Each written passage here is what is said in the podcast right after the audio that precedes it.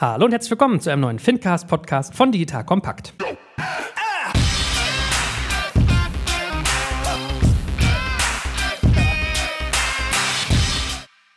Mein Name ist Joel Kaczmarek und wie immer in kompetenter Begleitung vom lieben André Bajorat. Hallo André. Hallo Joel. So, und heute geht es um ein, wie immer, unfassbar spannendes Thema, nämlich programmierbares Geld. Ich nehme schon mal vorweg, wir haben noch einen Gast, zu dem kommen wir gleich, aber ich gebe schon mal einen kleinen Appetizer. Wir werden heute darüber reden, wie man Geld eigentlich programmieren kann. Es werden Themen aufkommen wie Standardisierung dessen, so spannende Dinge wie Interoperabilität. Wir werden natürlich auch darüber reden, weil jetzt ganz viele sicherlich sagen, hä, ist es nicht so wie Krypto, wie Bitcoin und Co. Ja und nein. Also was sind Unterschiede, was sind Parallelen? Wir werden über die Rolle der Banken Banken reden, welche Zentralisierungsgedanken es dort gibt. Wir werden über Wertsicherung sprechen und natürlich auch über Use Cases. Also wer ein bisschen am Stammtisch sozusagen in der Kneipe mitreden will und mal was raushauen hier, richtig von dabei ist, der kann das nach der heutigen Folge tun. Lieber André, als erstes Mal, ich weiß gar nicht, ob wir beim letzten Mal schon drüber geredet haben, du bist ja selber jetzt hier wieder Banker. Beschäftigt sich deine Bank auch mit programmierbarem Geld, die deutsche? Ja, tut sie. Gut. das ist der Scheiß, wenn man geschlossene Fragen stellt, ne? ja. Wir haben ja immer wieder auch interessante Themen hier im Podcast, aber selten so ein technisches und nach weit nach vorne gerichtetes Thema, glaube ich, bisher gehabt. Ne? Wir haben irgendwie über Robos gesprochen und über APIs gesprochen, über Instant und sowas gesprochen, aber ich glaube, das Thema ist gerade einfach ein total zukunftsträchtig ist und was wir bisher noch nie gestriffen haben. Das ganze Thema Krypto und damit auch Programmierbarkeit von Geld haben wir bisher jedenfalls im Podcast noch nie besprochen. Ja, in der Tat. Wir machen ja, also vor allem ich ja manchmal so den Erklärbär und ich stelle mich ja auch manchmal mal Absicht dumm, dass man den Erklärbär machen kann. Heute muss ich da nicht viel tun. Heute bin ich nämlich sozusagen wirklich ein bisschen bisschen dumm, also ich bin selber mal gespannt, was ich dazu lerne. Speaking about Erklärbären, Alexander Bechtel ist heute mit bei uns. Also selber auch Podcaster, musst du gleich mal ein, zwei Sätze zu sagen, dein Background natürlich auch und ihr habt ja auch schon mal sozusagen One-on-One -on -one bei Payment Banking gepodcastet zu dem Thema, kann ich auch noch den Leuten ans Herz legen. Und du machst ganz, ganz viel in dem Bereich. So, das mal sozusagen als deine Vorschusslehrerin. Schön, dass du da bist, stell dich mal kurz vor. Ja, hallo Joel, vielen Dank, dass ich da sein darf. Hallo André. Ja, ich bin Alexander Bechtel, wohne in der schönen Schweiz, bin da an der Universität St. Gallen und kurz davor meine Promotion abzuschließen im Bereich Finanzen, Geldpolitik, Geldtheorie und in dem Zusammenhang beschäftige ich mich jetzt auch seit einigen Jahren, würde ich sagen, mit dem Thema digitales Geld, um es mal ganz allgemein zu nennen und jetzt seit kurzem auch intensiver mit digitalen Zentralbankwährungen und programmierbarem Geld. Gut. Wie heißt dein Podcast, um hier mal ein bisschen Schleichwerbung für dich zu machen? Mein Podcast nennt sich Bitcoin, Fiat und Rock'n'Roll. Den habe ich ziemlich genau vor einem Jahr gestartet und zwar gemeinsam mit dem Libra-Projekt, das damals auch im Juni letzten Jahres das Licht der Welt erblickt hat. Da geht es vor allem um digitale Währungen. Am Anfang sehr viel um Libra, teilweise auch um Bitcoin, Kryptowährungen und eben auch um digitale Zentralbankwährungen und diese Geschichten. Also etwas themenspezifischer als hier und als auch das, was André bei Payment Banking macht, zugeschnitten auf digitale Währungen. Aber Joel, ganz im Ernst, ich habe nahezu alle Folgen von gehört, die Alex gemacht hat. Und du hast ja gerade angedeutet, dass ich in der Tat jetzt unter die Banker gegangen bin. Und das Geldtheoretische, was ich bei Alex gelernt habe, ist echt super spannend. Und ich glaube, dass die wenigsten Banker, die ich jedenfalls bisher kennengelernt habe, diese ganzen theoretischen Hintergründe überhaupt kennen. Na dann haben wir sozusagen ein paar Leute hier eine Hausaufgabe mit auf den Weg bekommen gerade. Wir merken, also es geht hier ein bisschen Nerd-Talk-mäßig zu, aber ihr seid Nerdpunkt Level 4.0 und wir fangen mal heute mit 1.0 an. Mal straight rein. Programmierbares Geld. Man sagt auch CBDC dazu. Ich muss da mal diese CBD-Öle peinlicherweise denken. Was sagt das über mich aus? Central Bank Digital Currencies ist der quasi Nerd-Talk dafür. Ich müsste eigentlich hätte ich mir so ein, so ein Paper ausdrücken, sondern hier so ein Bullshit-Bingo, ne? Bei Krypto, Wallet und so wäre bestimmt noch viel drin gewesen. Programmierbares Geld. Was muss ich mir darunter vorstellen? Alex, mach doch mal so eine erste Einordnung für Leute, die sich damit noch nie beschäftigt haben, gerade so aufwachen und denken, hä, was ist das denn? Also als allererstes ist es wichtig, dass programmierbares Geld nicht dasselbe ist wie CBDC. Das ist ganz wichtig. Programmierbares Geld bedeutet, das kann das Geld irgendwie automatisieren. Und das geht eigentlich mit unserem heutigen Geld schon. Wenn du an einen Dauerauftrag denkst, ja, dann ist das im Endeffekt programmiertes Geld. Das heißt, immer am ersten des Monats überweise ich meine Miete an das Konto XYZ. Das könnte man eigentlich schon als programmierbares Geld bezeichnen. Jetzt ist natürlich die Frage, warum ist es aktuell so interessant oder warum ist es seit kurzem so in den Medien? Das liegt eben vor allem an der Technologie, an der Blockchain-Technologie oder Distributed Ledger-Technologie, die uns da sehr, sehr viel mehr Möglichkeiten eröffnet, Geld zu programmieren. Eine Besonderheit, die eben DLT oder Blockchain ermöglicht, ist, dass ich eine Art Token generieren kann. Man kann sich das wirklich wie Bargeld vorstellen, aber eben im digitalen Raum. Und diesen Token, den kann ich so eine Art inhärente Logik geben. Das heißt, egal, ganz egal, wer diesen Token besitzt, der kann mit diesem Token beispielsweise nur ganz gewisse Dinge anfangen. Also ich kann diesen Token beispielsweise nur für Nahrungsmittel ausgeben. Das geht so fast so ein bisschen in die Richtung Gutschein. Und das unterscheidet eben diese neuartige Blockchain-basierte Technologie oder programmierbares Geld zu dem aktuellen kontenbasierten programmierbaren Geld. Im Grunde genommen kannst du dir vorstellen, Joel, wie früher Wertmarken für für Lebensmittel, ja. Und die sind halt jetzt nicht mehr gedruckt und klar spezifiziert nur einzulösen da, sondern die Programmierbarkeit des Geldes gibt dir zum Beispiel halt die Beschränktheit im Einsatz. So, und wenn man jetzt sich so ein bisschen abstrakt damit auseinandersetzt, man denkt ja bei Banken, bei Währungen oft über Gegenwerte zum Beispiel nach. Also, was ist denn der Gegenwert von so einer programmierten Geldwährung? Wenn ihr jetzt sagt, es gibt irgendwie Tokens, ich kann irgendwie steuern, dass das nur für bestimmte Dinge ausgegeben wird, weil bei unseren klassischen Fiat-Währungen ist es ja teilweise wirklich so, dass die Staaten irgendwie Goldvorräte horten, die dann im Prinzip sagen, okay, wir haben einen Gegenwert dafür, das wird irgendwie geprägt, also ist auch eine Fälschungssicherheit. Wenn ich jetzt mal sozusagen wie Mutti und Fatti darüber nachdenke, programmierbares Geld, weil das erste sozusagen wer gibt das aus, wie ist das abgesichert, wie schütze ich mich vor irgendwie Fälschung, Fraud und Co. Das wären so die ersten naheliegenden Fragen, die, glaube ich, aufkommen. Also wahrscheinlich müssen wir noch mal ein bisschen in Bitcoin und Blockchain abtauchen. Aber robben wir uns mal ran. Wie würdet ihr das erklären? Also erstmal ist programmierbares Geld, muss nicht shady sein in irgendeiner Art und Weise, sondern man kann auch den Euro, also unser ganz normales Fiat-Geld, kann man also auch auf die Blockchain bringen und dann wäre der Euro eben auch programmierbar. Das heißt, das eine hat mit dem anderen jetzt nicht mal direkt was zu tun, aber ich glaube, es ist ganz interessant, mal damit anzufangen, wer kann denn programmierbares Geld überhaupt ausgeben? Und wie du sagst, ist es tatsächlich so, eine Möglichkeit wären Zentralbanken. Das sind dann diese CBDC, also die digitalen Zentralbankwährungen. Das wäre eine Möglichkeit. Oder man macht das äh, durch private Organisationen, so sowas wie E-Geld. Das gibt es auch teilweise heute schon. Das wäre dann also private Organisationen, die Brücke bauen zwischen unserem heutigen Kontensystem und der Blockchain. Das ist also so ein Brückenbauer. Man kann sowas wie Stablecoins machen, ging dann so in die Richtung Libra, dass man also sagt, wir geben den Euro auf der Blockchain aus und besichern den mit echten Euros im Hintergrund, dass es also abgesichert ist. Und dann gibt es natürlich die Möglichkeit, das hast du auch genannt, dass wir so eine Art Money of the People machen, also dass wir dezentrales, wirkliches neues Geld ausgeben und das wäre dann sowas wie Bitcoin. Und da ist die Besonderheit, dass da dann wirklich also niemand dahinter steht, auch keine Absicherung und, und gar nichts. Boah, das ist so unfassbar abstrakt. Ne? Also wenn wir uns jetzt nochmal ein Stück weit an Bitcoin und Blockchain ranrobben, also der grobe Gedanke, ihr korrigiert mich, wenn ich es falsch wiedergebe, ich habe ja eben auch schon mit CBDC gleich straight eins auf die Fresse gekriegt, ist ja bei Bitcoin, dass man diese Blockchain hat, also im Prinzip ein Skript, was nach einer bestimmten Logik in eine ewig lange Tabelle Besitztümer und Zeilen reinschreibt. Also im Prinzip wie eine riesig große Datenbank, die dezentral auf mehreren tausend Servern gleichzeitig geschrieben wird und dadurch fälschungssicher ist, weil es quasi mehrere Kopien an tausenden von Stellen gibt. Wie muss ich mir das denn jetzt aber bei diesem ganzen programmierbaren Geld vorstellen? Also was du gerade gesagt hast, das wäre für mich, wenn ich jetzt sozusagen mich noch nie mit beschäftigt hätte, unfassbar abstrakt zu sagen, ja okay, was ist denn E-Geld oder wie bringe ich denn Euro in eine Blockchain rein oder besichere das? Kannst du das nochmal irgendwie ein Stück weit vielleicht plastischer machen?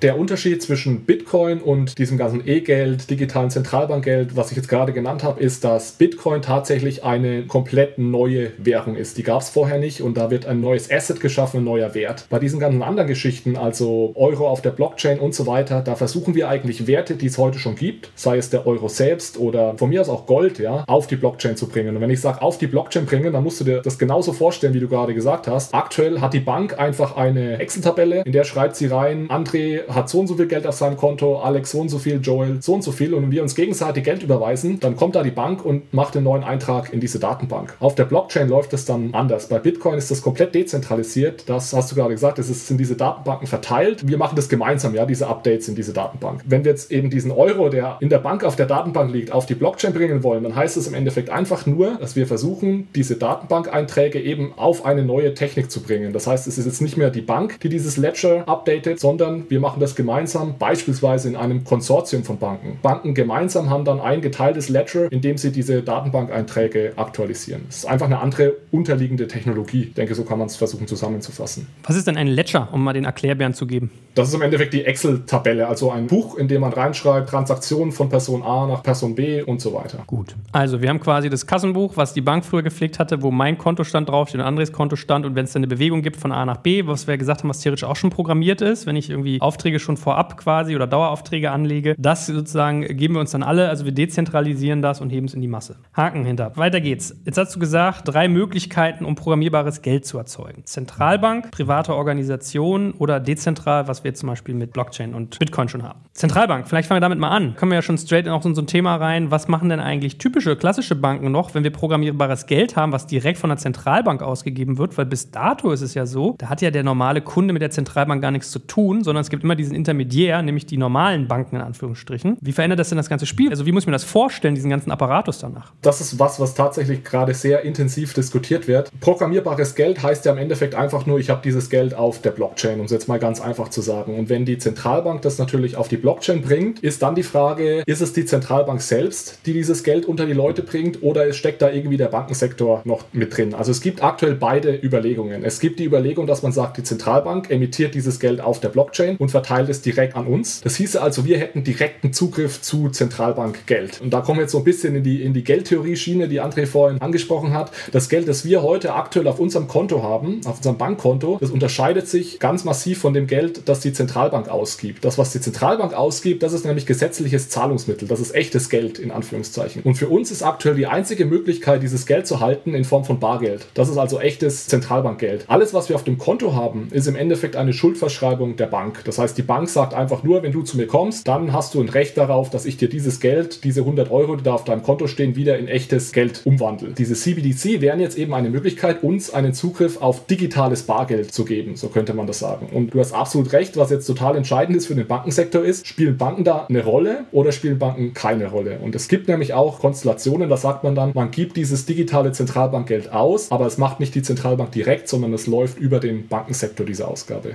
Joel, vielleicht muss man sich einmal ganz kurz vorstellen, welche Motivation auch teilweise bei Zentralbanken dahinter steckt, digitales Zentralbankgeld auch zentral an Kunden rauszugeben. Da geht es ein Stück weit um Kontrolle einfach auch des Bargeldumlaufes. Also wenn Bargeld einfach immer weniger im Umlauf ist, dann hast du natürlich auch ein Stück weit Kontrolle darüber verloren, wie viel Bargeld überhaupt da ist. Und in Schweden ist es genau der Grund. Dort sind so viele Lösungen entstanden, die als Bargeld-Äquivalent dastehen, so wie Switch und dergleichen mehr, dass die schwedische Zentralbank sich überlegt hat, selber auch eine digitale Krone rauszubringen, um diese Kontrolle auch ein Stück weit zurückzubekommen, ja, weil die ansonsten halt raus aus dem System sind. Das ist einer der Gründe, warum die schwedische Zentralbank das zum Beispiel getan hat. Und ähnliche Motivationen wird die chinesische Zentralbank hinter dem Thema haben bei ihrer digitalen Währung, die sie gerade rausgibt. Genau, also ich denke, es gibt da die Zentralbanksicht und es gibt aber auch unsere Bürgersicht, um es mal einfach zu sagen. Wir oder ich als Bürger hätte natürlich schon gerne Zugriff auf Bargeld weiterhin, also auf echtes Zahlungsmittel. Und es muss nicht physisch sein, es muss kein physisches Zentralbankgeld sein, aber am besten natürlich digitales Zentralbankgeld. Also ich möchte Zugriff haben auf das gesetzlich definierte Zahlungsmittel. Es funktioniert alles super mit den Banken, aber es ist immer gut, auch noch so eine Ausweichsoption zu haben, die eben direkt dann von der Zentralbank zur Verfügung gestellt wird. Aber in der Tat ist es natürlich auch so, Joel, du hast natürlich recht, welche Rolle übernehmen Banken noch? Also könnte jetzt plötzlich eine Zentralbank von heute auf morgen alle Banken überflüssig machen. Also theoretisch, wie du es ja gerade gesagt hast, könnte man das tun. Aber die Rolle von Banken ist natürlich noch ein bisschen weitgehender, sodass wahrscheinlich auch keine Zentralbank, außer wenn du gerade wahrscheinlich über einen Staatsstreich nachdenken würdest, das Interesse daran hätte, das zu tun. Ja, also Theorie ja, aus der Praxis heraus muss man sagen, macht das wenig Sinn, das zu tun, weil Banken einfach noch andere Aufgaben haben. Und insofern sind diese Emittenten, die momentan beim Thema Central Bank Digital Currency in der Diskussion sind, ja auch so sinnvoll. Also dass diejenigen, die auch heute eine Rolle haben gegenüber dem Endkunden, also gegenüber dir, gegenüber Alex, gegenüber mir, auch dort weiterhin eine Rolle haben und im Grunde genommen das, was sie heute elektronisch verwalten, nämlich das Bargeld mit den Schuldverschreibungen, wie Alex gerade sagte, auch in der Zukunft mit der digitalen Währung in einer sehr ähnlichen Rolle tun können. Aber jetzt, wenn wir schon mal einen Geschäftsführer oder auf Geschäftsführerebene bei einer großen Bank jemanden mit im Gespräch haben, kannst du uns mal so ein bisschen mit hinter die Kulissen nehmen, wie dein Unternehmen sich damit auseinandersetzt? Also ist man da schon tief drin? Hat man da Angst vor? Ist das irgendwie, dass man das spannend findet? Wie ist bei der Deutschen Bank so der Blick auf das ganze Thema programmierbares Geld?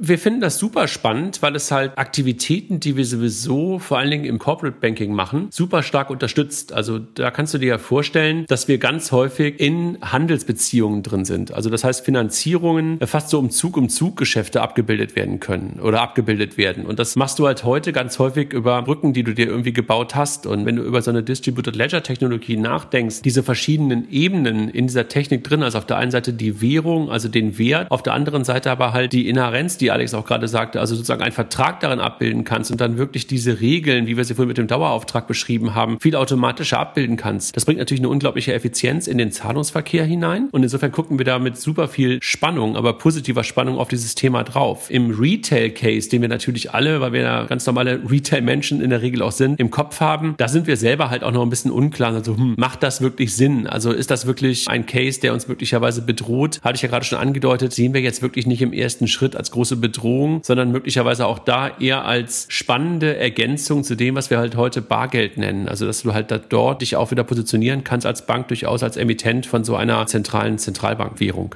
Zweite Achse, die wir eben hatten, waren private Organisationen. Also, dass man auch als private Organisation programmierbares Geld herausgeben kann. Ich muss mir das vorstellen. Was ist dafür nötig? Wer tut das? Vielleicht geben wir mal ein Beispiel durch, weil, weiß ich nicht, muss so jemand zum Beispiel BaFin lizenziert sein? Was passiert da eigentlich? Was ist da so los? Ich hatte ja diese zwei Möglichkeiten angesprochen, dass private Institutionen entweder E-Geld emittieren können oder sogenannte Stablecoins. Vielleicht fangen wir mal mit E-Geld an. Das bedeutet im Endeffekt also nochmal programmierbares Geld heißt, ich muss dieses Geld irgendwie auf die Blockchain bringen und bei E-Geld funktioniert das so, dass im Endeffekt die Bewegungen, die heute auf unserem ganz normalen Bankkonto ablaufen, werden eins zu eins in der Blockchain abgebildet. Das heißt, es wird eine Brücke gebaut zwischen dem IBAN-Konto einer Blockchain. Und da gibt es verschiedene Unternehmen. Es gibt in Deutschland ein Startup, das heißt Cash on Ledger. Die machen das. Es gibt in Island ein Unternehmen, Monerium, die gehen so ein bisschen in die Richtung. Und die versuchen eben eine Brücke zu bauen zwischen dem heutigen Bankensystem und dem der Blockchain. Der rechtliche Rahmen, der dafür gegeben wird, ist eben, dass das, was auf der Blockchain ist, dann als eine E-Geld-Lizenz besitzt. Und das Schöne daran ist, das funktioniert heute schon und die Lizenz gibt es schon. Also das ist tatsächlich heute einsatzbereit. Und ich meine, es wurde ja auch durchaus das ein oder andere Schindluder getrieben, wenn es ums Thema Blockchain geht, wenn es auch wie auch an so ICOs geht. Wie ist das sozusagen so in der Wahrnehmung der Kunden oder auch im Markt insgesamt? Wenn ich sage, eine private Organisation, die eine Währung rausgibt, das wäre ja eigentlich vor ein paar Jahren irgendwie undenkbar gewesen oder zumindest völliger Mindset-Shift. Wie ist das so im Markt? Wird es so angenommen?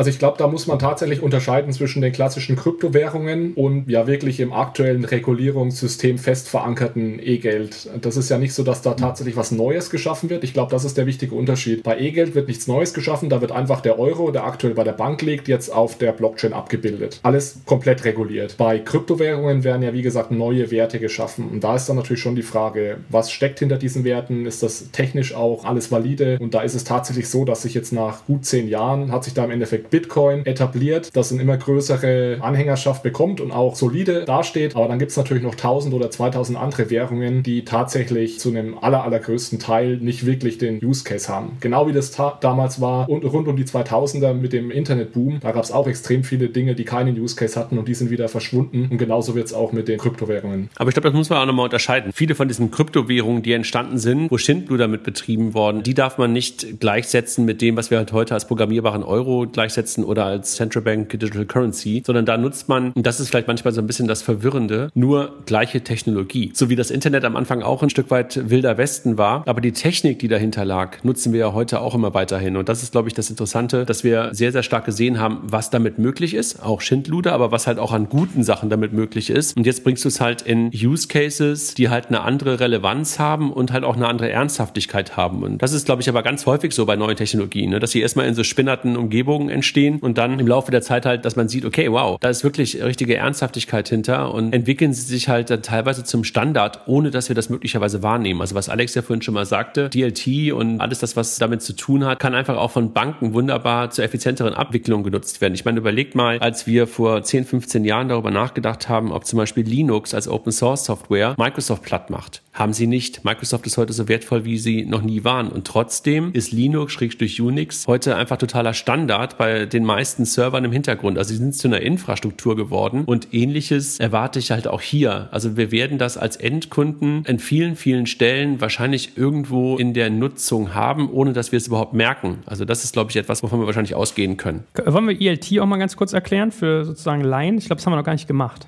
Ja, also DLT, Distributed Ledger Technology, ist mehr oder weniger der Überbegriff für alles, was so, da gehört auch Blockchain dazu. Also Blockchain ist im Endeffekt eine besondere Form der DLT, also der Distributed Ledger Technology. Da geht es im Endeffekt um verteilte Datenbanken. Das heißt, wir haben das Beispiel gehabt, die Bank hat aktuell ihr Kassenbuch zentral organisiert. Das heißt, neue Einträge darf dann nur die Bank machen. Bei einer verteilten Datenbank ist es dann je nach genauer Ausgestaltung mehrere Leute das Recht haben, in diese Datenbank Einträge zu machen. Es ist dann sehr, sehr oft so, dass Use Cases da produziert werden, die eigentlich gar keine sind. Also man muss da extrem vorsichtig sein. Wann lohnt sich wirklich eine Blockchain und wann lohnt sich keine? Ein Punkt, der mir immer hilft, ist, Blockchain lohnt sich auf jeden Fall dann nicht, sobald es irgendeine Drittpartei gibt, auf die man sich einigen kann, der alle vertrauen. Sobald es irgendjemanden gibt, irgendeine zentrale Instanz, der alle vertrauen, dann kann man Blockchain eigentlich schon vergessen. Und nur wenn das der Fall ist, dass man eben niemanden findet, dem man vertrauen kann und das Vertrauen irgendwie dezentralisieren muss, dann lohnt sich auch, dieses Kassenbuch zu dezentralisieren, dass da jeder reinschreiben darf. Und das Komplizierte ist dann natürlich, natürlich, wenn da jeder reinschreiben darf, da muss es irgendeine Art von Konsensusmechanismus geben. Das heißt, man muss sich ja am Ende irgendwie einig werden. Und da gibt es dann ganz verschiedene intelligente Algorithmen, die dann dazu führen, dass sich auch dezentrale Parteien einigen können auf einen Eintrag in dieses Kassenbuch.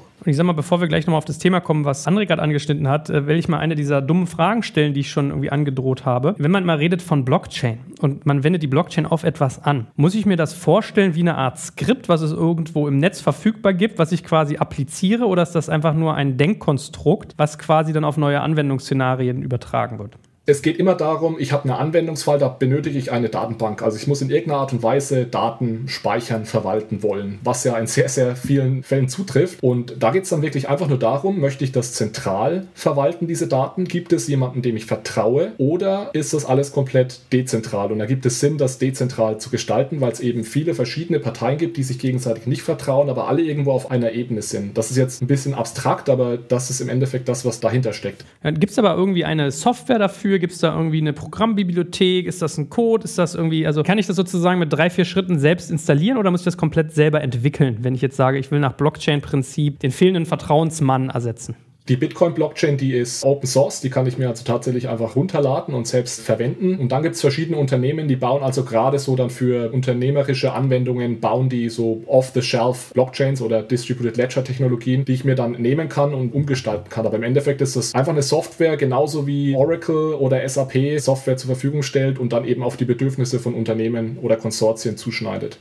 So, jetzt kommen wir mal ganz kurz zurück zu dem, was André gerade angedeutet hat. Da geht es ja so ein Stück weit darum, ich finde das Microsoft und Linux-Beispiel ganz catchy, weil das ist ja so ein bisschen, was ist Customer-Facing und was nicht. Also was kriege ich als Kunde eigentlich mit, was berührt mich und was passiert vielleicht im Hintergrund. Ich habe damit zu tun, merke es aber gar nicht so. Ist das bei programmierbarem Geld auch so ein Fall, dass ich als Bank damit ganz viel zu tun habe, wenn ich zum Beispiel irgendwie einen Gewerbepark von Käufer A nach Verkäufer B oder von Verkäufer A zu Käufer B hin transferieren will, dass ich dann natürlich damit technisch sehr stark arbeite, aber dass ich im Endkundengeschäft das vielleicht einfach nur als Technologie einsetze, mit der ich Dinge tue, die ich heute auch schon mache, nur dann wesentlich effizienter? Ich würde sagen, ja. Also ich würde sagen, das ist genau der Punkt, dass wir das als Endkunden gar nicht unbedingt mitbekommen werden, sondern dass wir in unseren Apps, in unseren haptischen Bezahlmöglichkeiten zukünftig dann plötzlich einen digitalen Euro drin haben werden. Wir werden den dann genauso von links nach rechts schieben, wie wir halt heute Geld überweisen. Nur dass im Hintergrund halt eine andere Technologie zum Einsatz kommen wird. Wo, und das glaube ich ist halt etwas, was wir bisher noch gar nicht gesagt haben, aber halt noch andere Informationen drin gespeichert sein könnten. Also zum Beispiel deine Identität. Dass das mitgespeichert werden kann mit der Währung, ist halt ein unglaublich gutes gut für bestimmte Situationen, weil du dann auf die Art und Weise wirklich sicherstellen kannst, dass du das wirklich bist. Also keine Ahnung, zum Beispiel möchtest du einen Film kaufen oder einen Filmstream, der erst ab 18 ist. Das kannst du natürlich dann wunderbar kombinieren mit dieser Bezahlung, weil damit klar ist, dass dein Altersmerkmal mit da drauf ist. Also das sind so Informationen, die du halt nicht einfach so in der Währung drin hast. Du kannst sagen, das haben Banken doch heute auch wunderbar schon abgebildet, weil sie halt möglicherweise den Kunden im Onboarding erkannt haben und auch wissen, wie alt er ist und haben es dann auf der Karte hinterlegt. Nur was du halt beim digitalen Euro hast oder bei dem programmierbaren Euro, Euro, lass mich das so sagen, ist halt diese Möglichkeit, dass du andere Informationen mit dieser Währung verbinden kannst. Und das ist, glaube ich, das Spannende daran. Das ist für uns in unserer super zivilisierten westlichen Welt, haben wir viele von diesen Sachen, wie gesagt, gelöst. Aber wenn du halt noch weiter guckst in Richtung Emerging Markets, da gab es, glaube ich, gestern erst im Spiegel dazu einen langen Bericht, wie die Blockchain möglicherweise auch in Afrika helfen kann, dann hast du halt dort Use Cases, die noch gar nicht gelöst sind. Also gerade dieser Mittler, der halt vertrauensvoll da ist, den Alex jetzt schon mehrfach erwähnt hat, den hast du halt hier irgendwie so entstehen lassen. Banken sind das teilweise. Es gibt auch ein paar andere, die halt vertrauensvolle Mittelmann sind und akzeptiert sind. Und die hast du in anderen Ländern, in anderen Sphären gar nicht so sehr. Und da kann diese Technologie unglaublich helfen durch diese weitere Ebene. Ich stelle mir das immer in verschiedenen Schichten vor. Du hast die Schicht des Geldes und du hast die Schicht der anderen Informationen. Und die sind einfach gematcht miteinander. Macht halt so viele Use Cases möglich, wo halt genau diese Mittelsmänner nicht so akzeptiert sind, wie wir sie heute hier haben. Vielleicht kann ich da nochmal ein konkretes Beispiel dazu nennen. Nicht, dass ich als derjenige durchgehe, der ständig irgendwelche abstrakte Dinge von sich gibt. Ein Fall, der oft genannt wird und wo das heutige System auch relativ ineffizient ist, sind Remittances, also Rücküberweisungen. Das heißt, konkret ein indischer Vater arbeitet in Berlin bei einem IT-Startup, verdient da gutes Geld und möchte gerne nach Hause zu seiner Familie regelmäßig Geld überweisen. Das ist heute unglaublich umständlich, teuer und es dauert auch sehr lange. Die Weltbank vor einigen Jahren hat das untersucht und hat herausgefunden, dass im Durchschnitt 7% des Geldes, das da nach Indien überwiesen wird oder in andere Länder, verloren geht. Das bleibt irgendwie bei Mittelsmännern hängen im Sinne von, jeder will da ein Stück abhaben vom Kuchen, das geht durch mehrere Banken durch, Korrespondenzbankensystem und dauert auch noch sehr lange. Für den Vater selbst, der hat eventuell seine Bank-App und kann da überweisen. Das heißt, für ihn ist vielleicht dieser Prozess des Überweisens jetzt gar nicht so umständlich. Was sich aber jetzt durch Blockchain und DLT verändern könnte, ist, dass er immer noch sein Handy nutzt, dass er immer noch mit seinem Handy diese Überweisung tätigt, aber dass das Geld erstens zu 100 Prozent und zweitens nahezu in Echtzeit in Indien auf dem Handy seines Sohnes oder seiner Familie erscheint, ohne dass irgendwo irgendetwas verloren geht. Diese Lösung gibt es heute schon. Man kann auch heute schon von Berlin nach Indien Geld überweisen, aber Blockchain-Technologie kann das Ganze sehr, sehr viel schneller, einfacher und effizienter machen. Da kommen wir aber an ein spannendes Gebiet, nämlich Standardisierung. Also wenn ich das möchte, brauche ich ja quasi in dem Fall sogar einen äh, interkontinentalen Standard zwischen zwei Banken, die dort Geld transferieren. Wie sieht es denn damit aus? Also wenn ich jetzt hingehe und sage, okay, als Zentralbank kann ich irgendwie Geld programmieren, wenn ich irgendwie Permanent Banking richtig lese, machen das 80 Prozent der Zentralbanken schon, dass die sich damit aktiv auseinandersetzen. 20 Prozent wollen es in den nächsten eins bis sechs Jahren machen. Und es gibt die privaten Organisationen. Was tut sich denn da in Sachen Standards?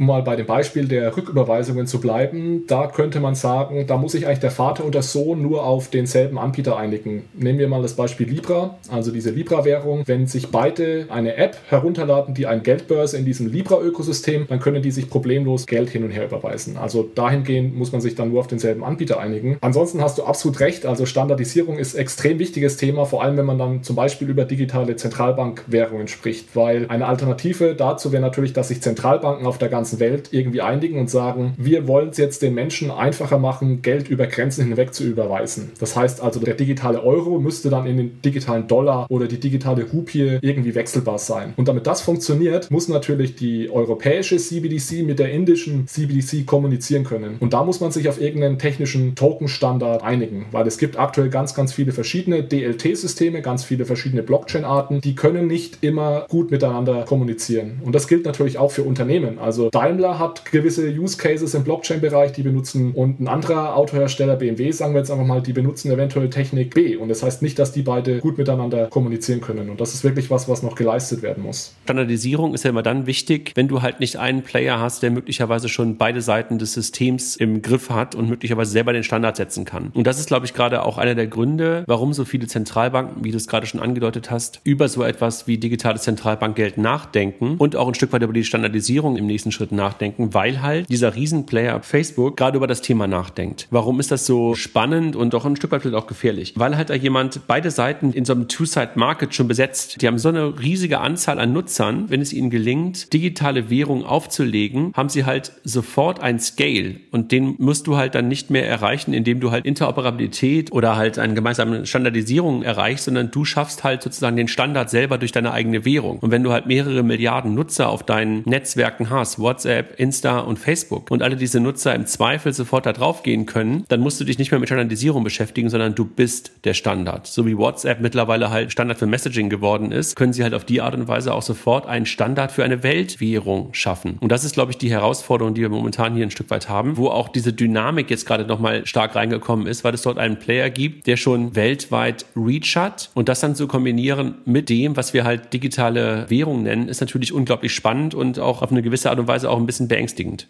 Und trotzdem, wenn ich nochmal drüber nachdenke, jetzt über die normalen Banken, also wenn wir unsere Intermediäre, die bei uns irgendwie gelernt und mit Vertrauen belegt sind, nochmal an die zurückdenke. Ich habe so Unternehmen im Kopf, die sich ja noch mit ihren 70er Jahre Serverschlachten quasi auseinandersetzen. Also COBOL-Server, wo irgendwie die ganzen Sachen passieren, wo die Leute, die es programmieren können, schon mal ausgestorben sind und so weiter und so fort. Solche Unternehmen, also Banken sind ja in der Sekunde auch Unternehmen, müssen sich dann Gedanken machen, wie ich quasi einen Standard für eine komplett neue, dezentrale Technologie hinkriege, obwohl ihr bestehendes System ganz oft, zumindest so im Kern, da baut man ja so zwiebelmäßig so Schalen rum, wo man, sagen wir mal, zumindest eine gewisse Legacy hat, ja? Also Altlast kann ja was Positives, ja. kann was Negatives haben. Hast ja? du auf jeden Fall, also du hast auf jeden Fall Legacy. Auf der anderen Seite musst du natürlich auch sagen, dass Banken es auch in den letzten Jahren geschafft haben, durchaus sowas wie Instant, da hatten wir ja gerade im Podcast zu, Instant zu ermöglichen und sie haben es halt auch geschaffen, dass sie halt weltweit umspannend ein Zahlungsverkehrsnetzwerk, zum Beispiel SWIFT haben, was auch in Near-Time stattfindet. Ganz so unkreativ, also sorry, jetzt kommt hier wahrscheinlich gerade so ein bisschen der Banker scheinbar raus, der hier gerade eine Lanze brechen will will. Unterschätzen würde ich das nicht. Vor allen Dingen würde ich das nicht in so ein Licht stellen, dass sie das nicht können, dass sie das nicht können sollten, sondern da schätze ich schon und rechne ich auch damit, dass Banken durchaus in der Lage sind, diese Technologie für sich zu nutzen. Du kannst, glaube ich, als super etablierte Bank da jetzt auch nicht der First Mover sein oder den Anspruch immer haben, bei solchen Sachen der First Mover zu sein, sondern das kommt hoffentlich meistens ja irgendwo auch aus deiner Startup-Tech-Welt. Da muss es nur vernünftig adaptieren und ich glaube, da sind gerade Banken bei und da hat Alex ja gerade auch schon ein paar Beispiele genannt und ich glaube, da sehen wir ja auch gerade noch eine ganze Menge Beispiele, wo Banken diese jetzt schon nicht mehr ganz neue, aber immer noch für Banken neuartige Technologie für sich zu nutzen wissen.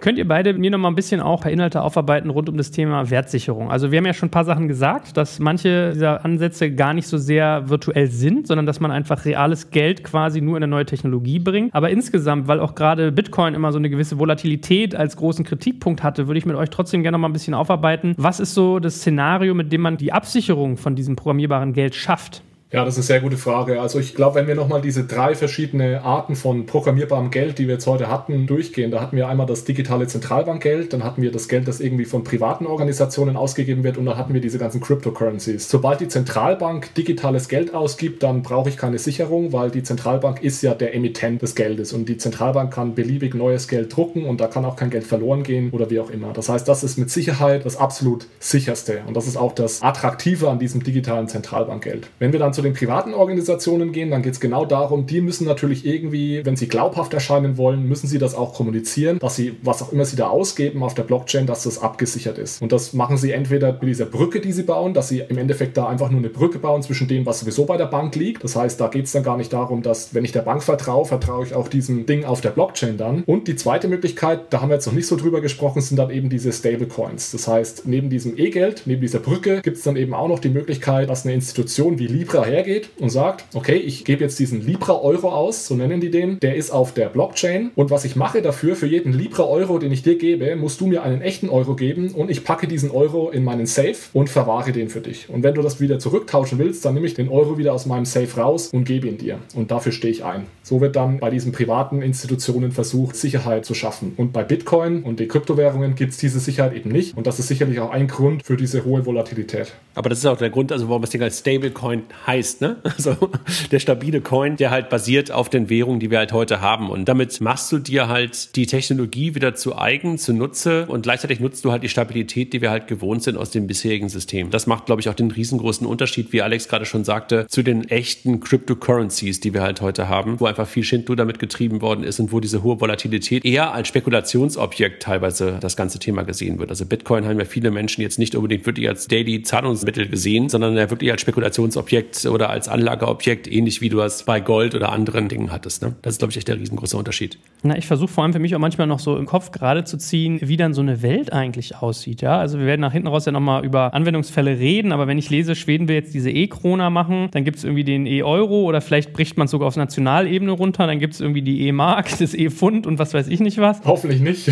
es fühlt sich ja manchmal auch ulkig an. Also ich frage mich auch so ein Stück weit, wenn ich jetzt an das indische Beispiel denke, das macht ja auch ganz brutal so Arbitragemodelle sichtbar. Also dass ein Euro, der in Deutschland verdient wird, von der gleichen Person viel wertvoller ist als der, der in Indien verdient wird, weil du kannst ihn dann quasi verlustarm rüberschieben über diese Technologie und hast sozusagen zwei äh, ganz krasse Gefälle eigentlich. Überlege ich gerade, ob was sozusagen die Implikationen fürs große Ganze sind, wenn dann quasi Zentralbanken anfangen, Geld digital auszusteuern und das kann ich auch noch transferieren ohne Wertverlust oder ohne Kosten, mehr oder minder Kosten. Vielleicht müssen wir auch noch mal zuspitzen, vielleicht als Abschluss, bevor wir jetzt wie gesagt so in die Use Cases gehen. Jeder, der jetzt zugehört hat und jetzt so da sitzt und hat so, okay, what the fuck ist jetzt eigentlich genau der Unterschied zu Cryptocurrencies? Also das ist da irgendwie beides alles auf der Blockchain, das ist okay, wer es ausgibt. Das eine ist sozusagen dezentral, damit nicht abgesichert, verstanden, aber vielleicht können wir mal ganz hart rausarbeiten, was ist der Unterschied zwischen klassischen Kryptowährungen und so einem programmierbaren Geld? Ja, ich glaube, das ist eine gute Frage, weil das ist auch ganz wichtig zu verstehen, dass Kryptowährungen was komplett anderes sind als so ein digitaler programmierbarer Euro, der von der Zentralbank ausgegeben wird. Oder auch was die privaten Organisationen ausgeben. Denn die privaten Organisationen wie Libra und das E-Geld und natürlich auch der digitale Euro, das sind alles Dinge, die ganz, ganz fest in unserem jetzigen Geld- und Währungssystem verankert sind. Da wird etwas, was da ist, der Euro, wird einfach auf eine andere technologische Ebene gebracht. Kryptowährungen sind einfach ein neues Asset im Endeffekt. Das ist ja Bitcoin wird ja immer so als digitales Gold bezeichnet und das hat tatsächlich rein gar nichts mehr mit dem Euro zu tun und es hat nicht mal was damit zu tun, ob das jetzt wirklich eine Währung ist oder als Geld verwendet werden kann. Geld ist ein relativ naheliegender Use Case, aber ich bin zum Beispiel der Meinung, dass Bitcoin nie wirklich als Zahlungsmittel verwendet werden wird. Das ist im Endeffekt ein digitales Asset. Was da auch nochmal ganz wichtig ist, ist, dass diese komplette Blockchain-Technologie, die ist ja mit Bitcoin entstanden. Also Bitcoin ist das erste natürlich auf der Blockchain befindliche Asset. Das ist also gemeinsam mit der Blockchain geboren worden und das ist eine ganz alleinstehende Art von Asset und kein wirkliches Geld. Ja, wenn ich darüber nachdenke, das einzige Mal, wenn man auch mal in so Filmen oder Serien mit äh, Bitcoin zu tun hat, ist meistens eigentlich immer entweder irgendein Dulli spekuliert oder irgend so fieser russischer Hacker kommt, legt eine Firma alarm und will in Bitcoin bezahlt werden. Ne? Ja, du hast einen dritten Use Case, der ist auf Drogen.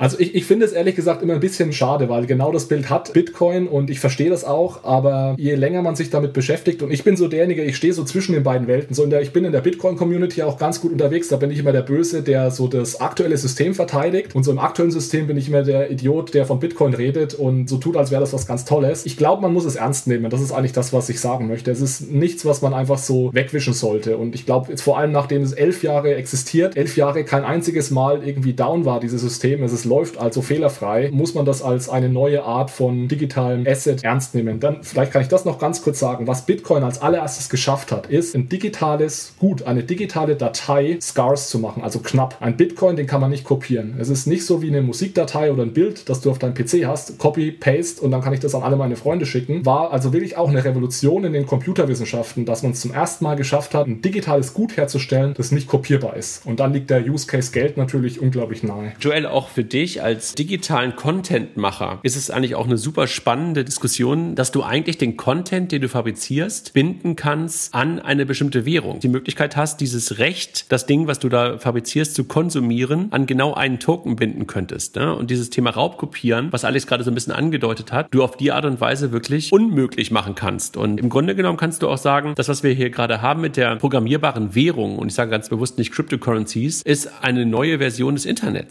Ja, weil du halt Content koppeln kannst an Werte. Und das haben wir halt bisher niemals gehabt. Dann sollten wir doch jetzt mal die Gelegenheit nutzen und zum Abschluss mal die Anwendungsszenarien davon sagen, weil was du gerade angerissen hast, in der Tat, ich habe mich auch mit sowas wie Satoshi Pay schon mal auseinandergesetzt, was ja auch in die Richtung geht, dass man sagt, also Satoshi ist, wenn ich mich nicht täusche, die Unterwährung von Bitcoin, ne, glaube ich, also so wie der Cent beim Euro, wo ja auch der Gedanke ist, virtuelles Geld in solche Abo-Geschichten zu investieren. Jetzt sagst du ganz richtig, okay, ich gebe sozusagen meinem Wert noch eine Bedingung mit, meinem Geld. Also dem Geldwert gebe ich eine Bedingung mit, weiß ich nicht, das darf als Essensmarke ausgegeben werden oder das ist die Kaution für meine Wohnung oder damit identifiziere ich mich und und und. Was für Use Cases gibt es denn dafür? Weil am Ende des Tages, was du gerade beschrieben hast, wenn ich jetzt sagen würde, okay, cool, ich möchte jetzt am liebsten eine App machen oder sowas, wo ich sowas vorsehe, am Ende des Tages, das lebt ja immer von der Durchdringung der Bevölkerung. Wir waren uns eigentlich schon einig, Endkundenthema ist das gar nicht so stark. Fesselt mich jetzt noch zum Abschluss, was mache ich eigentlich mit dem ganzen Thema? Also ich glaube, ein klassischer Use Case, der sich jetzt vor kurzem ergeben hat, ist rund um Covid-19, wurde ja unter anderem in den USA, wurde da jedem Haushalt oder jeder Person sogar, ich glaube, 2000 US-Dollar überwiesen. Wie wurde das gemacht? Im Endeffekt wurden da Papierchecks verschickt, in ganz, ganz vielen Fällen. Wenn ich mir jetzt überlege, dass ich eine digitale Zentralbankwährung habe und jeder hat ein Konto bei der Zentralbank, im allerbesten Falle, und das ist auch ein Grund, warum es in den USA jetzt so lange gedauert hat, bis das Geld verschickt war, dieses Geld, wenn das noch, wie André gesagt hat, mit einer Identität verknüpft ist, dann könnte ich im Endeffekt jedem meinen Bürger instant Geld überweisen auf seine Wallet, auf seine Geldbörse, auf dem Handy. Und nicht nur das, ich könnte das Geld sogar noch verknüpfen mit gewissen Dingen, für die es ausgegeben werden darf. Also ich könnte sagen, okay, das kannst du jetzt eben nur für Nahrungsmittel oder für dieses oder jenes ausgeben. Das wäre so ein Use Case, der sich jetzt vor kurzem ergeben hat. In China genau das gleiche. Ne? In China wird gerade ein Teil deines Gehaltes, wird dir für den öffentlichen Personennahverkehr in Form des digitalen, wie heißt der, Yuan ausgezahlt und du kannst dann damit, keine Ahnung, deine so und so viel Yuan im Monat kannst du halt für den öffentlichen Personennahverkehr ausgeben. Also das ist diese Kopplung aus Geschäft und der Währung ist sozusagen damit verbunden. Das ist aber nur ein Use Case, den wir, glaube ich, da beide sehen. Ein anderer ist halt wirklich im Firmenkundenbusiness, ne? was ich vorhin schon mal angedeutet habe, dass du diese Zug-um-Zug-Geschäfte deutlich besser abbilden kannst. Du hast ja mehr und mehr nutzungsabhängige Bepreisung, nutzungsabhängige Modelle, dass Maschinenleistungen zum Beispiel abgerechnet werden. Also dass du sagst, okay, ich finanziere dir eine Maschine nicht mehr einmalig, sondern auf Basis der Nutzung. Ja, und dann kannst du halt sagen, okay, diese Nutzung abgebildet auf der Blockchain oder auf einer DLT und gleichzeitig mit einem Wert versehen. Also du kannst also Micropayments, wie du es ja bei Satoshi Pay gerade schon angedeutet hast, auch in diesem Use Case viel besser abbilden, als wenn du jetzt da versuchst, irgendwo Euro-Payments abzubilden. Du merkst auch, wir suchen gerade noch ein paar Use Cases. Sie springen einen nicht sofort an, weil wir natürlich auch ganz, ganz viele Use Cases heute einfach über Brücken abgebildet haben. Ne? Also das ist halt irgendwie auch ein Stück weit die Herausforderung an dem, was wir hier gerade diskutieren. Ich glaube, da muss man auch nochmal unterscheiden zwischen den Use Cases für Blockchain in der Industrie, die Andrea gerade genannt hat, so Maschinenpark. Da gibt es ganz, ganz viele Use Cases sicherlich und es werden sich noch sehr, sehr viel mehr entwickeln in Zukunft. Und dann aber den Use Case für den digitalen Euro auf der Blockchain. Wir haben jetzt heute noch gar nicht so sehr darüber gesprochen, warum sollte man denn den Euro eigentlich auf die Blockchain bringen. Wir haben zum Beispiel gesagt, sowas wie Rücküberweisungen funktioniert schneller, also grenzüberschreitende Zahlungen, vielleicht sowas wie finanzielle Inklusion. Aber ein Haupt-Use Case ist, dass er eben gemeinsam mit dieser Blockchain Ökonomie funktionieren kann. Denn diese Micropayments, von denen André gerade gesprochen hat, die funktionieren eben nur, wenn mein Euro auch auf der Blockchain ist. Also wenn ich eine Industrie-Blockchain-Anwendung habe und möchte die irgendwie bezahlen, dann brauche ich dafür den Euro auf der Blockchain. Ich kann nicht den Euro auf der aktuellen Bank nehmen und damit eine Blockchain-Anwendung in der Industrie bezahlen. Also das ist so ein Hauptgrund, um den Euro dann eben programmierbar zu machen und auf die Blockchain zu bringen. Seht ihr denn auch irgendwie Gefahren oder Nachteile, die sich damit entwickeln können? Weil wenn ich zum Beispiel höre, okay, Federchen Staat überweist über seine Zentralbank Geld, gibt dir aber vor, wofür du das ausgeben kannst, das klingt erstmal sehr undemokratisch und patriarchisch, ja. Da gibt es, glaube ich, noch andere Szenarien, ja. Identitätsdiebstähle, was passiert dann? Ist das anfällig und so weiter? Also habt ihr schon so Momente, wo ihr auch sagt, okay, es gibt schon Diskussionen auch über Nachteile?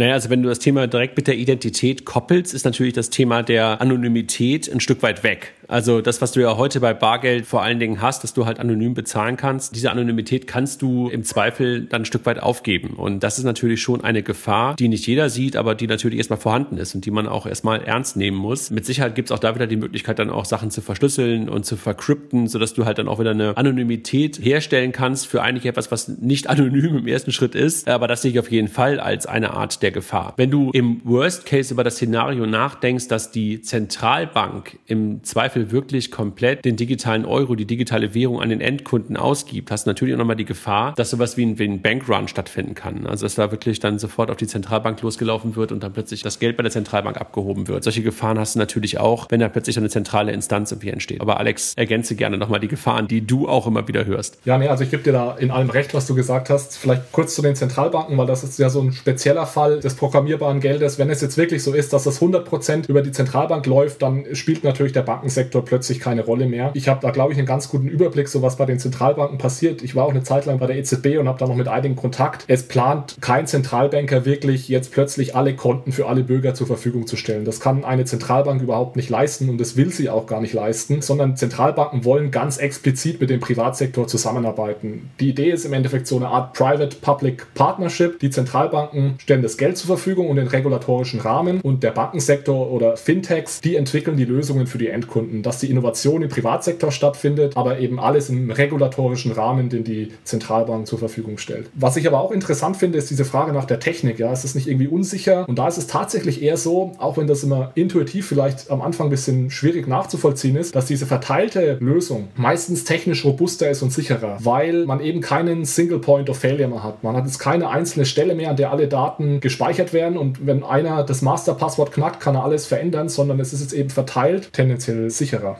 Was mir gerade noch als Gedanke kam, ich weiß, wir hatten mal einen Podcast mit dem Jörg Platzer, glaube ich, über Bitcoin. Und der hatte eine ganz lustige Geschichte, wo er meinte, was ist denn, wenn ich mit meiner Bitcoin-Adresse in der Hosentasche in Flieger steige, fliege in ein anderes Land und man muss ja über 10.000 Dollar, muss man, glaube ich, mal angeben. So, und ich habe 200.000 Dollar quasi in meiner Wallet drin. Theoretisch müsste ich die angeben, aber das Geld wird total unsichtbar. Also auch sowas wie Geldwäsche wird natürlich total komplex, wenn das sozusagen nur noch virtuell ist und durch so einen Code transportiert werden kann. Ne? Oder halt auch deutlich besser, ne? Ja, mit der Identitätskopplung hast du natürlich recht, ja. Da kann dann der Drogenbaron sein Schwarzgeld nicht mehr so einfach verstecken. Also ich glaube, das, was du sagst, Joel, das trifft eins zu eins auf Bitcoin zu, das stimmt. Man sieht das eigentlich ganz gut an der Geschichte von Libra, diesen Kampf zwischen Dezentralität, jeder hat mehr Rechte versus der Staat hat natürlich auch gewisse Interessen, sowas wie Geldwäsche oder Terrorismusfinanzierung zu unterdrücken. Die erste Idee von Libra war genau sowas, dass es relativ dezentral ist und dann hat man gemerkt, okay, das lassen Regulatoren, Zentralbanken nicht mit sich machen. Und der zweite Vorschlag, der jetzt im April veröffentlicht wurde von Libra, also dieses Libra 2.0, wie es genannt wird, da hat man einen riesen riesengroßen Schritt auf die Regulierungsbehörden zugemacht, um eben genau diese Möglichkeiten der Geldwäsche und so weiter, dieser Regulierung, diese Möglichkeiten zu schaffen. Bei Bitcoin ist es absolut so, da kannst du dir deinen Key in die Hosentasche stecken und damit überall hinfahren und hast überall dein Geld.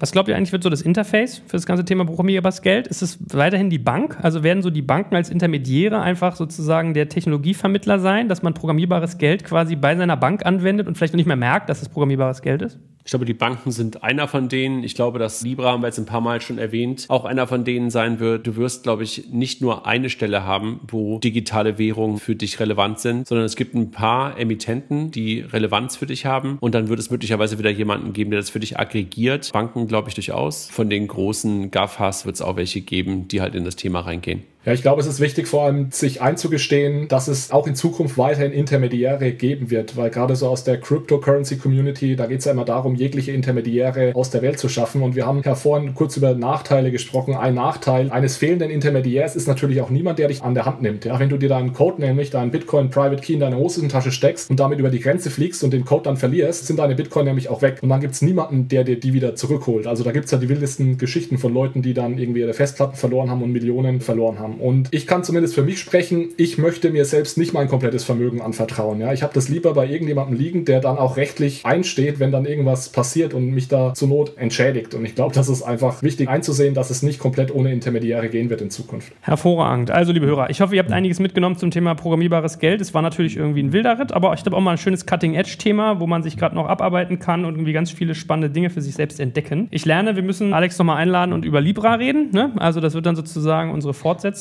Aber aber für den Moment danke ich euch schon mal ganz herzlich. Es hat viel Spaß gemacht und ich bin mal gespannt, was man hier noch so hören wird bei dem Thema. Ich glaube, Joel, wir haben in der Tat, wie du es gerade schon gesagt hast, ein Thema, wo noch so viele Unklarheiten da sind und deshalb sind wir wahrscheinlich auch an einigen Stellen so im Wagen geblieben, was ansonsten nicht so unsere Art ist. Sonst sind wir versuchen, mehr catchy zu sein und klare Ansagen zu geben. Und hier haben wir, glaube ich, echt noch ganz, ganz viele offene Fragen. Und deshalb ist es, glaube ich, auf der einen Seite so spannend und auf der anderen Seite natürlich auch manchmal so ein bisschen vage, dass die Leute wahrscheinlich denken so, hä, habt ihr überhaupt eine Meinung dazu? Jo, wir haben eine Meinung dazu, aber es ist halt auch nicht so, dass wir hier keine Menschen sind, die irgendwo auf so einem Pfad unterwegs sind und glauben, Krypto ist irgendwie alles, sondern man muss es halt auch vernünftig einordnen können. Und ich glaube, das ist irgendwie ganz, ganz gut gelungen. Genau, also ich würde auch sagen, es ist einfach ein Journey, auf dem befinden wir uns alle. Wir lernen da jeden Tag dazu. Wir sollten da alle noch bescheiden bleiben und versuchen, möglichst viel mitzunehmen. Und dann, ja, ich freue mich, dass du dir das Themas mal angenommen hast, Joel, dass wir das einer größeren Masse an Menschen mal zugänglich machen konnten. Und ich hoffe, es hat ein bisschen geholfen.